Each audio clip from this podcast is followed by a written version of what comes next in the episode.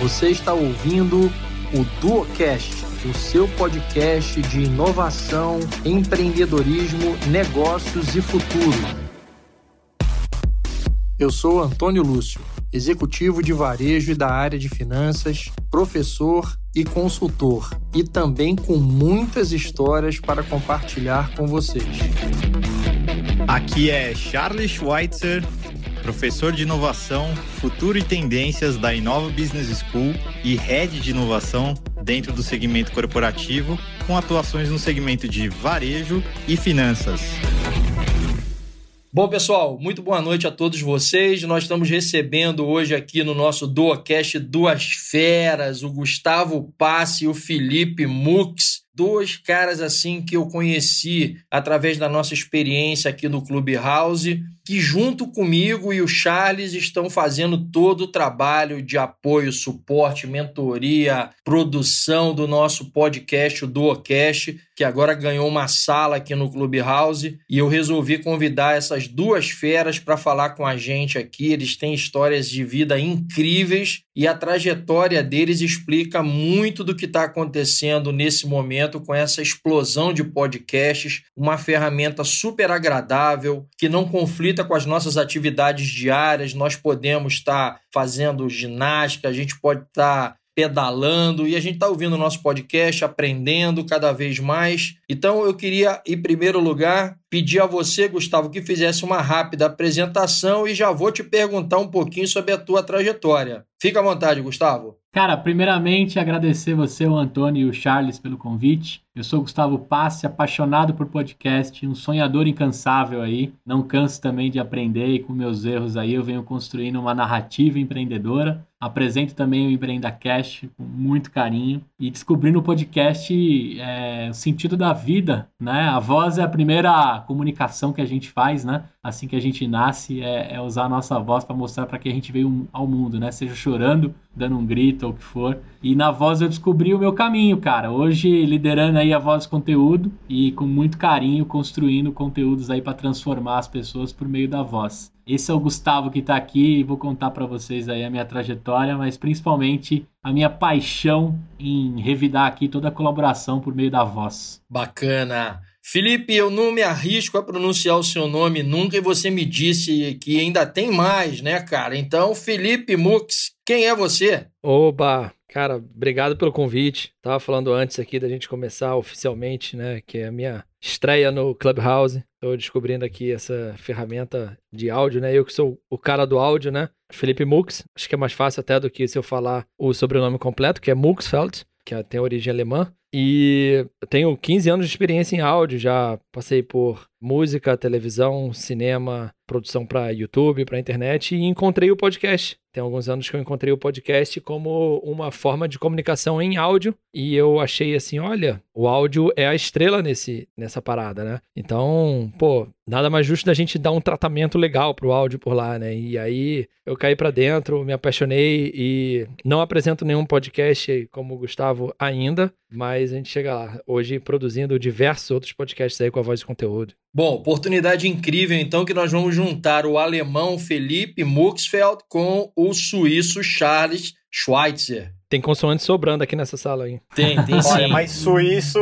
suíço é só no sobrenome, tá, Antônio? Eu, na verdade, também sou de descendência alemã. É que Schweitzer quer dizer suíço, né? Então, eu acabo sendo talvez o mais cosmopolita aqui de todos, né? Com esses nomes Charles, Henrique, Schweitzer, descendente de alemão, italiano e, enfim, nascido aqui no Brasil. Então, é a mistura de todos os povos realmente aqui, o mais cosmopolita de todos os participantes. Bacana. Felipe, vou começar por você. A tua trajetória é muito interessante também. Você tem uma passagem bacana lá em Londres e que acho que teve grande influência sobre a tua decisão profissional, né, de trabalhar com áudio. Queria que você comentasse um pouco, falasse sobre a tua trajetória. Como é que você veio parar nessa área tão interessante, tão específica que é áudio? Cara, é, costumo falar que começa lá na minha infância, né, com as oportunidades que meus pais me deram. Minha mãe tá até aqui na sala me ouvindo.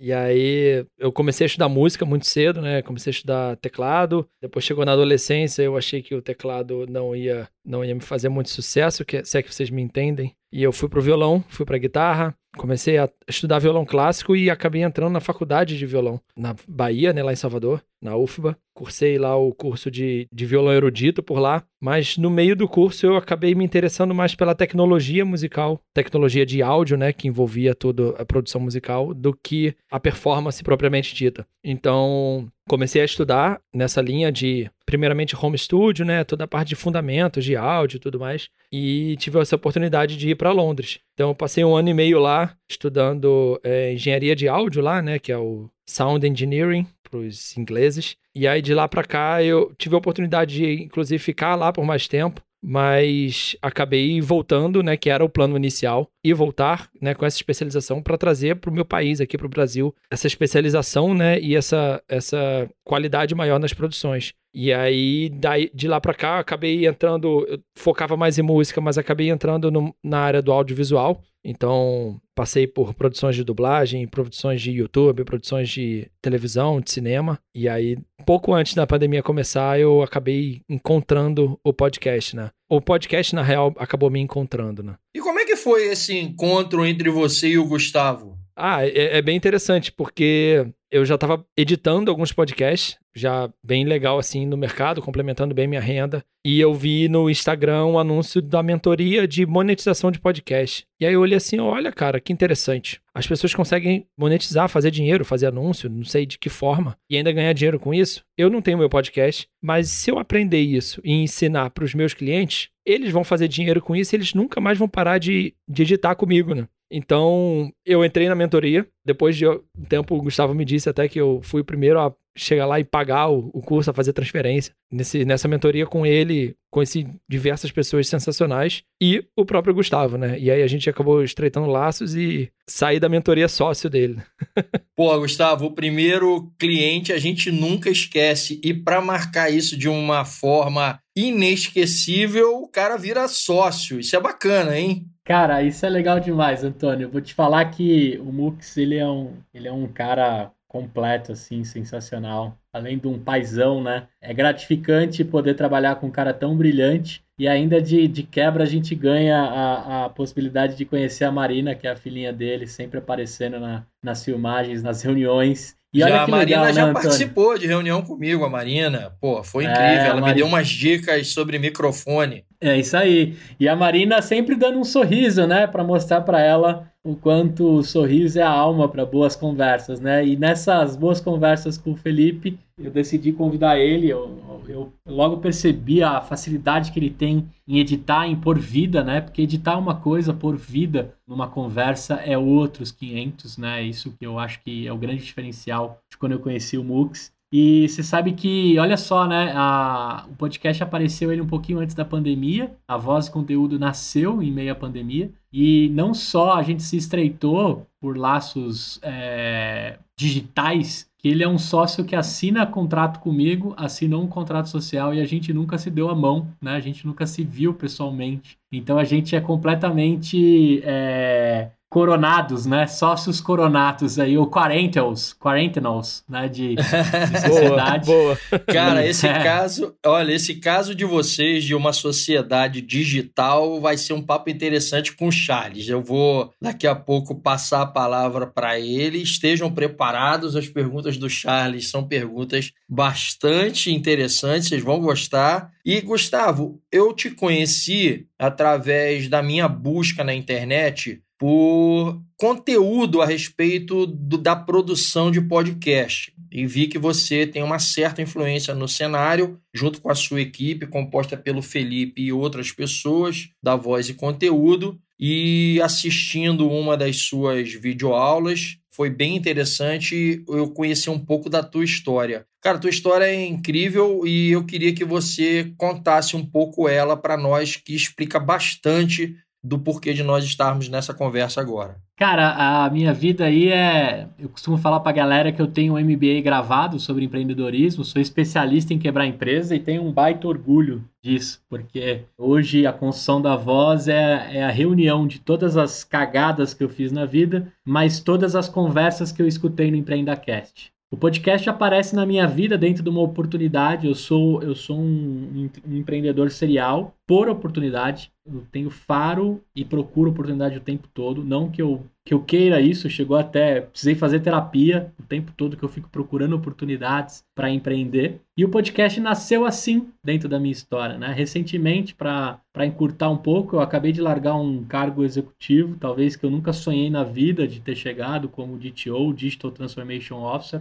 uma grande seguradora aqui, a Sul América Seguros. Tive a oportunidade de viver um sonho dentro do modelo executivo executivo, mas sempre tive uma veia empreendedora, sempre, sempre. Desde que eu me conheço por gente, desde vendendo pipa até batendo flanelinha e entregando experiência, né, na, na hora de cuidar dos carros ali quando garoto, eu sempre pensava em empreender e ter meu próprio dinheiro, né, fazer dinheiro. Cara, passei por tudo aí. Fui, fui programador, depois logo um programador bem meia boca, assim. Eu era nota 5, às vezes nota 4 de programação, mas percebiam que eu vendia bem, pelo menos os códigos que eu fazia, né? Eu passava bem a, a missão do que eu estava construindo. E aí foram me levando para o comercial, eu fui para gerência de projetos, me especializei em software, abandonei várias faculdades pela vida aí, acabei me formando em marketing, quebrei uma empresa de marketing digital em meia Copa do Mundo aqui no Brasil, voltei para o mercado para trabalhar na Sul América, empreender, liderei uma garagem de inovação, me especializei em transformação digital, mas foi no EmpreendaCast que eu descobri a minha paixão entre podcast e empreendedorismo mas tudo isso começou há oito anos atrás com o Beercast, que era duas paixões que eu tinha, né? Hoje eu não tomo mais bebida alcoólica por algumas opções de vida, mas eu criei há oito anos atrás o Beercast, que nasceu de uma oportunidade eu tive. Eu registrei um domínio chamado euamocerveja.com.br e aí eu percebi que tinha uma galera que acessava esse site todos os dias. Eu falei, cara, eu preciso criar alguma coisa para aproveitar esse fluxo de pessoas que está caindo aqui.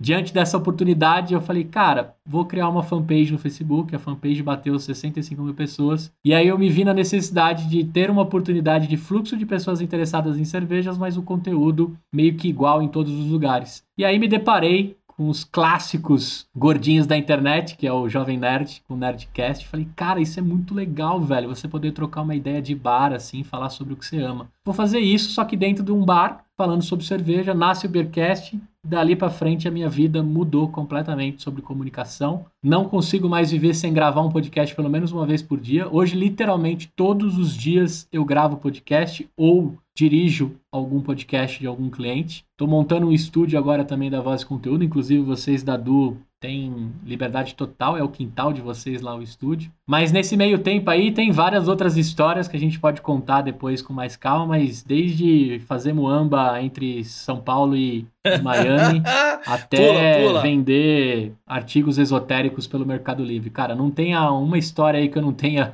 tentado fazer dinheiro com alguma oportunidade que eu tenha sentido cheiro aí. Mas em resumo seria isso, cara, um empreendedor aí incansável, um sonhador incansável que descobriu no podcast uma forma de reproduzir a minha voz e a minha vontade para todo mundo aí. Esse é o Gustavo que tá aqui. Que legal que você caiu na minha live, né? Até ficar sabendo de você agora, como é que foi que você me conheceu. É legal porque essas são as, são as três aulas que eu dou gratuitamente eu termino as três aulas dizendo se alguém colaborar com você, revida, né? Revida a colaboração, porque foi isso que me trouxe até aqui. É verdade. Agora, Gustavo, tem uma passagem da sua trajetória que eu faço questão absoluta de que você fale a respeito, que é, cara, a questão dos álbuns de figurinha da Copa. Meu, cara, você precisa contar isso. Puta, isso é uma coisa que não é só uma questão de um empreendedor serial. É, cara, você descobriu um nicho absurdo. Sim, sim. Ali eu, eu conto isso na minha oficina justamente para mostrar para as pessoas o quanto é importante a leitura da oportunidade e principalmente a força da comunidade, né? Hoje a gente fala tanto essa palavrinha, né? Viver em comunidade, construir a sua comunidade, juntar a sua galera. E eu acredito nisso há muitos anos. Em novembro de 2013,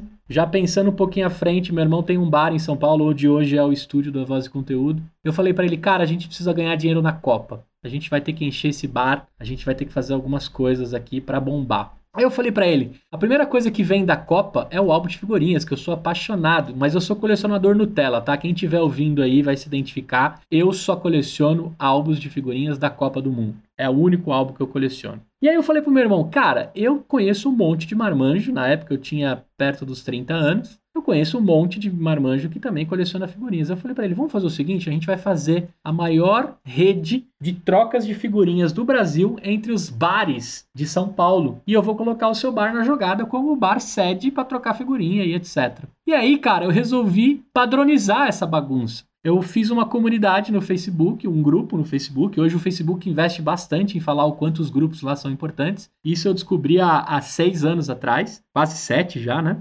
O quanto você pode aproveitar os grupos do Facebook. Eu fui lá e criei em novembro de 2013 um grupo chamado Troca de Figurinhas pelo Brasil dentro dos bares, algo assim. E aí, cara, eu dormi Coloquei lá uns 80 amigos, fui dormir, acordei de manhã, tinha 898 pessoas no grupo. Eu falei, cara, tem uma oportunidade aí, tem uns malucos aí que já estão aficionados por Copa do Mundo. Aí, cara, para encurtar um pedacinho da história também aqui, eu resolvi continuar chamando mais gente. Aí no terceiro dia, uma repórter da UOL me ligou e falou assim: "Cara, eu tô procurando pessoas que estão se preparando para a Copa do Mundo do ano que vem, e eu percebi que você já está se movimentando, seu grupo está crescendo absurdamente, foi recomendado para mim aqui. Eu já vi que tem quase mil pessoas lá. Eu posso fazer uma reportagem sobre o que você está preparando?" Aí eu falei: "Opa, uma repórter da UOL?" Eu falei: "Claro, vamos lá. O que, que você quer saber?" Ela falou: "Me conta aí, o que, que você está pensando?" Eu falei: "Então vamos lá. Anota aí, moça. Eu quero fazer a maior rede de trocas de figurinhas da Copa do Mundo entre os bares e locais de São Paulo. É isso que eu vou fazer dentro do Facebook. As figurinhas são as primeiras coisas que a gente tem contato em meia Copa. Então bota aí que o Tia Café é o primeiro bar que você pode vir trocar figurinhas e aqui a gente não deixa a cerveja molhar a mesa para não estragar o álbum e as figurinhas, que esse era o maior medo dos colecionadores. Cara, ela fez uma reportagem animal dizendo da movimentação e de como o comércio estava se organizando para ganhar dinheiro em meia Copa do Mundo.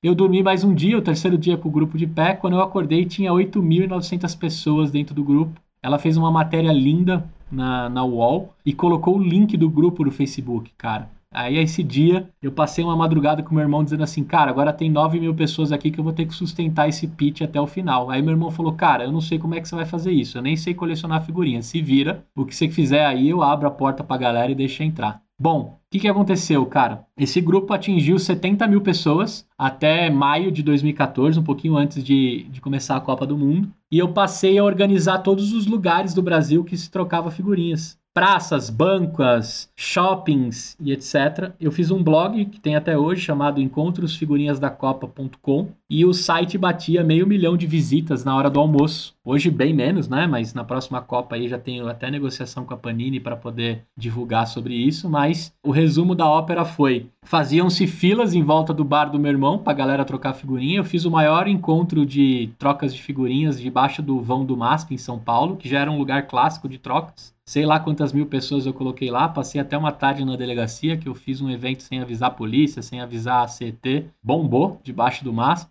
Faturei na última Copa 55 mil reais com figurinha, fora os anúncios, AdSenses e outros, outras vantagens que eu tive. Fui, fui afiliado premium da Saraiva, fui o cara que mais vendeu o kit da maleta de figurinhas. Tudo isso juntando mais de 2 mil grupos de pessoas que trocavam figurinhas espalhadas pelo Brasil. Praticamente das 5.200 e fumaça cidades que existem no Brasil, praticamente 3 mil são cobertas pelo meu site, onde você encontra um lugar para trocar figurinha, para a galera economizar dinheiro.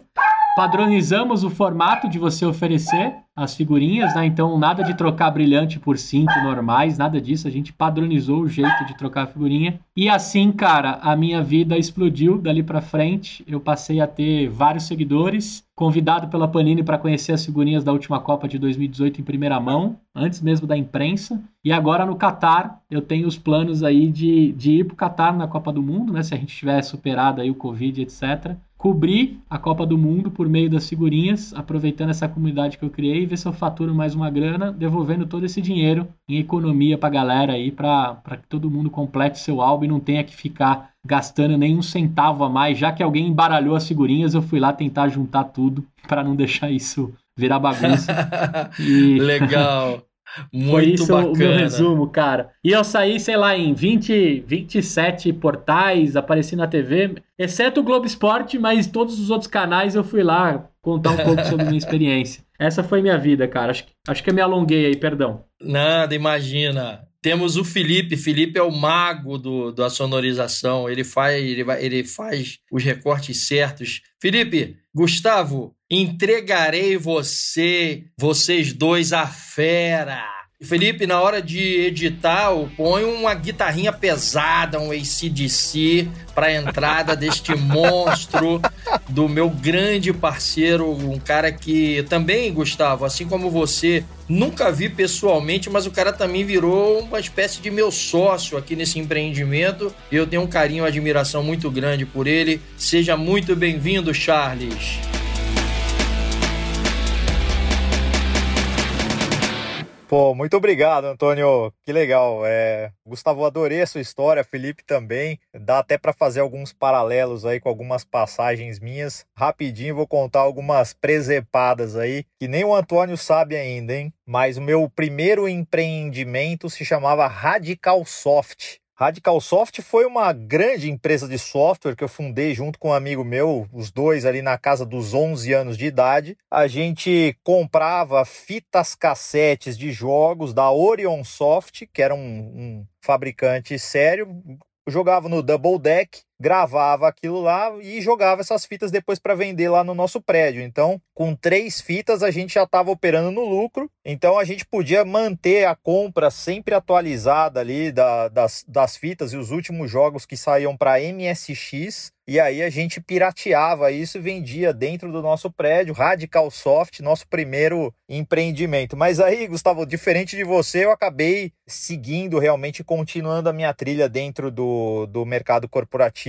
e o meu encontro com o Antônio acabou se dando em função talvez de algumas colocações, obviamente que sempre respeitosas aqui dentro do Clubhouse, mas falando sobre, sobre algumas coisas talvez um pouco mais polêmicas, né? O Antônio, um executivo aí brilhante do varejo. A gente já teve algumas discussões aqui acaloradas, onde eu defendia, por exemplo, o fim do trade marketing, porque eu brinco que hoje o, o, grande varejo o que faz, na verdade, é real estate de gôndola, né? E aí você, Gustavo, que já foi com transformação digital, sabe que se a gente quiser botar centralidade no cliente, a gente não pode fazer trade marketing da forma como a gente faz, né? Vendendo espaço para a indústria colocar o que ela bem quiser, já que ela comprou o espaço dentro da loja. E por aí foi. Enfim, a gente se encontrou aqui, a gente resolveu fazer uma parceria muito parecida aí com você e com o Felipe, apesar da gente nunca ter se visto uma vez pessoalmente, de aproveitar de todo esse conteúdo que a gente gerava aqui de uma forma absolutamente etérea, né? Porque aqui no Clubhouse não se grava nada. E a gente falou, pô, vamos começar a gravar, né, essas nossas sessões, essas nossas salas, porque a gente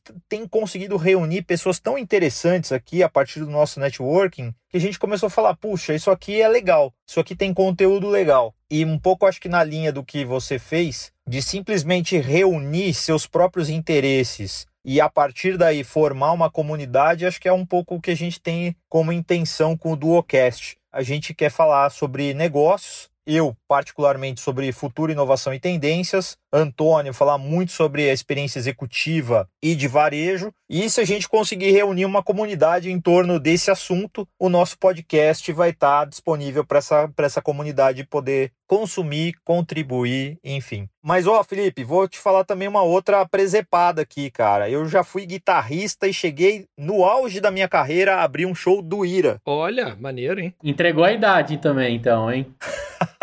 oh, oh, o Ira voltou é, aí, fez uns acústicos. Acho que, ali, mais ou menos, né? Todos, todos. Mais de 40, vai, mais de 40, enfim.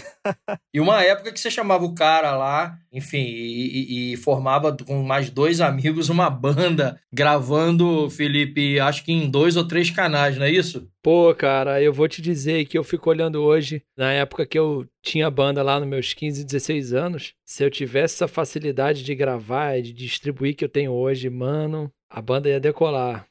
Ô Felipe, então ó, lá vai a minha primeira pergunta para vocês. Década de 90, o sonho de todo mundo aqui era ter uma banda de rock e aparecer na MTV. Aí vieram aí, né? Chegou realmente a internet com peso, YouTube, redes sociais, e aí de repente todo mundo quis virar youtuber, influencer e por aí vai. A gente corre o risco de, de repente, todo mundo querer fazer seu podcast e virar podcaster agora que o Gustavo está ensinando todo mundo a ganhar dinheiro com esse negócio? Eu vou te dizer que não corre o risco, não, já está acontecendo. Hein? É Hoje isso aí. Já, é a nova é região a urbana, né? Do, é... do nosso, da nossa.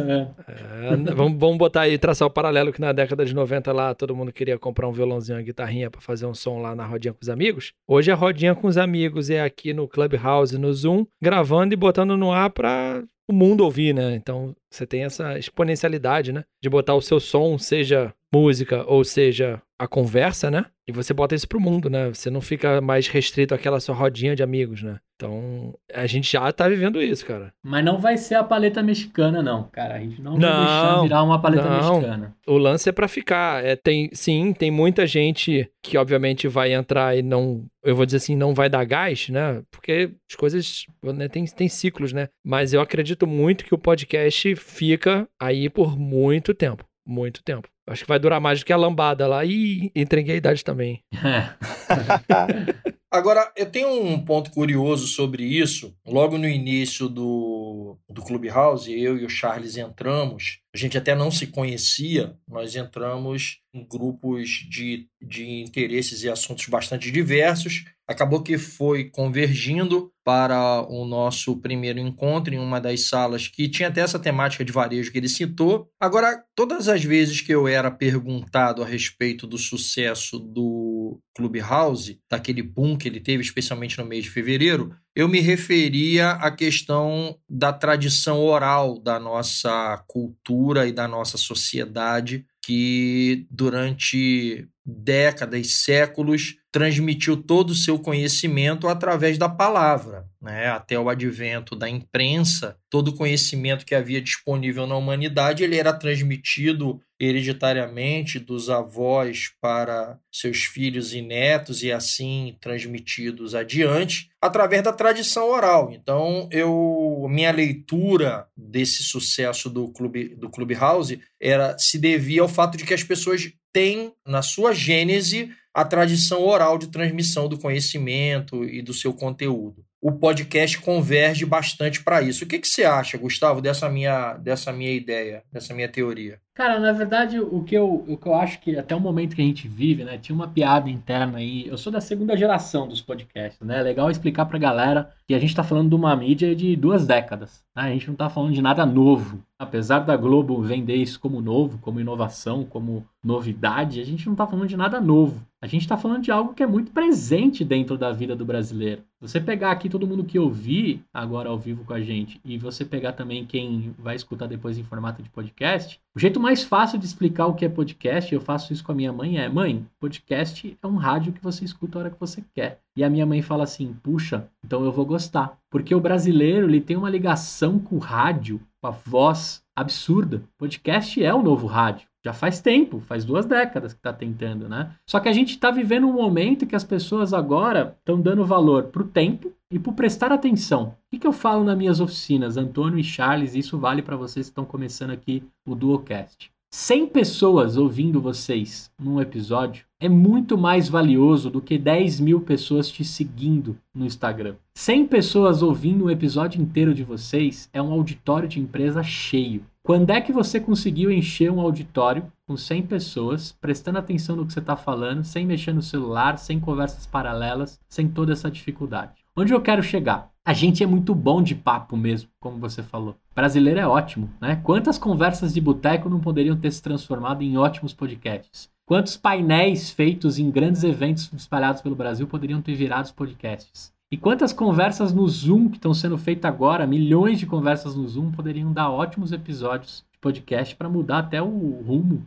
e o caminho de algumas pessoas que estão travadas com dificuldade de conhecimento, etc. Então, a gente vive algo que a pandemia intensificou, acelerou e potencializou o que é o poder da voz. Consequentemente, o poder do tempo. Acho que a gente nunca deu tanto valor para o tempo como a gente está dando agora, né? Você abriu a sua casa, se a gente faz um zoom, eu conheço o seu quarto, eu conheço sua cozinha, eu sei quem é seus filhos, eu sei quais seus gostos pelos quadros. Eu começo a entrar na sua vida que talvez no boteco você não traria isso, mas a gente conversa com a mesma liberdade. Quando você traz isso para uma conversa, para uma liberdade, e o brasileiro é bom nisso. O podcast, ele destrava tudo isso que a gente estava acostumado a guardar na mochila, né? Onde que eu quero chegar? E quando você coloca a sua voz, quando você coloca uma conversa, né? Vocês nunca se viram aqui, né? O, o, Charles e o Antônio nunca se viram, o Gustavo e o Felipe nunca se viram. Na verdade, essa sala nunca se viu. Mas eu tenho certeza, eu tenho certeza que se a gente entrar num boteco e se a gente se conhecer nos próximos cinco minutos, provavelmente a gente faria uma sala igualzinha a essa porque a gente tem isso pela essência. O brasileiro, ele, ele é vulnerável, ele entrega as conversas, ele, né? E a gente juntou tudo isso num caldeirão em meio à pandemia que a gente vive, assim. Para não fugir muito do que você me perguntou, onde que eu quero chegar com essa resposta? Que o podcast, o Clubhouse, o Zoom, que a vovó foi pro Zoom, né? 2020 foi o ano que a vovó foi pro Zoom. O meu filho faz ligações e, e, vídeos e áudios com a minha mãe tranquilamente, a gente está aproximando novamente o que a onda sonora é capaz de reproduzir no seu cérebro, né? Uma vez que eu estou falando, isso passa pelo seu ouvido, processa pelo seu cérebro, aquece o seu coração ou a sua mente. Não tem nada mais brilhante do que isso, cara. E o fone de ouvido tá pertinho do cérebro. Não sei se você já parou para reparar isso, né? Quem tá ouvindo a gente agora aqui, a gente tá diretão na cabeça dessas pessoas. E não necessariamente eu preciso roubar o tempo delas, porque você mesmo começou dizendo aqui, né? Você acabou entregando a sua idade também, Antônio, que você falou fazendo faxina. Fazia tempo que eu não escutava a palavra e o verbo faxinar, né? Mas você pode estar ali lavando uma louça, fazendo academia, caminhando, e eu tô te entregando conhecimento, boas risadas, poupando o seu tempo, mas entrando de uma forma vulnerável, aberta, direto no seu ouvido, pertinho do seu cérebro. Cara, não conheço nada que possa ser criado nos próximos anos do que a transmissão por meio do áudio para essas pessoas. Então, o que a gente está vivendo agora só foi a potencialização do que o momento e a quarentena ofereceu para gente. Por isso que a nossa piada interna que 2021 é o ano do podcast, isso foi estourado em 2019, né? Foi quando eu comecei a fazer as oficinas e ensinar a galera. Em 2021 eu posso dizer para você que nós vivemos a era do rádio, a era do áudio, na verdade, e não tem mais volta, cara. Quem não entrar nesse canal é como o boom da internet lá em 2004, 2003. É como você não ter um e-mail e um site, cara. Se você não tiver um canal de áudio, tá ferrado. Então, vai ter vários, várias bandas em formato de podcast aí e vai ser muito bom, cara, porque a gente vai reconectar as pessoas novamente pela frequência de áudio. Esse exemplo que o Antônio é, citou, né, de você poder usar né, o áudio enquanto você faz outras coisas, acho que ele se inspirou muito num dia que a gente fez uma sala em conjunto e acabou caindo no mesmo horário onde eu tinha já agendado uma prova, uma competição de bicicleta online dentro de um aplicativo chamado Zwift com o Tony Canaan. Então eu não ia perder isso de jeito nenhum. Caramba, né? Eu que, que gosto de não, eu gosto de Fórmula 1, gosto de automobilismo. Aí tinha lá, poxa, uma, uma oportunidade de disputar ali com Tony Canaan online, dentro de um, de um simulador de ciclismo, enfim, que você pedala com a tua própria bicicleta e, e tudo mais. Caiu no mesmo horário de que a gente já tinha uma sala marcada, então foi pedal dentro do Swift mais Clubhouse, tudo ao mesmo tempo. E, e realmente, assim, é sensacional, tirando que em alguns momentos eu fiquei um pouco ofegante ali na hora de fazer uma pergunta ou outra e tudo mais, mas fluiu bem, deu para fazer a sala e o pessoal ainda me perguntava status da prova durante a sala, foi sensacional. Charles, lembrando aí que nesse dia nós tivemos um convidado incrível que foi ninguém menos que Hugo Bethlen, CEO e chairman do Capitalismo Consciente Brasil. Uma conversa fantástica, né, cara, que nós tivemos com ele. E o Charles entrava ofegante e o Hugo, peraí, mas você tá ganhando do Tony, não tá ganhando? Como é que tá isso daí? mas olha, não, foi Gustavo... sensacional, sensacional. Aliás, foi a partir dessa conversa com o Hugo que essa ideia de fazer o, o podcast aqui surgiu, porque realmente foi um papo sensacional. A gente literalmente perdeu a hora da sala. A gente foi seguindo, seguindo, seguindo, porque o assunto não esgotava e a gente falou: puxa, isso aqui é. é a gente precisava democratizar esse conteúdo, deixar ele disponível realmente para mais gente. E aí, você curtiu? Realmente esse episódio ficou muito bom e ele continua na semana que vem. Não deixe de nos seguir nas principais plataformas de streaming de áudio: Spotify, Apple, Google e Amazon. Nós também estamos nas principais redes sociais: LinkedIn, Facebook, Instagram e também no nosso site duocast.com.br. Uma produção, voz e conteúdo.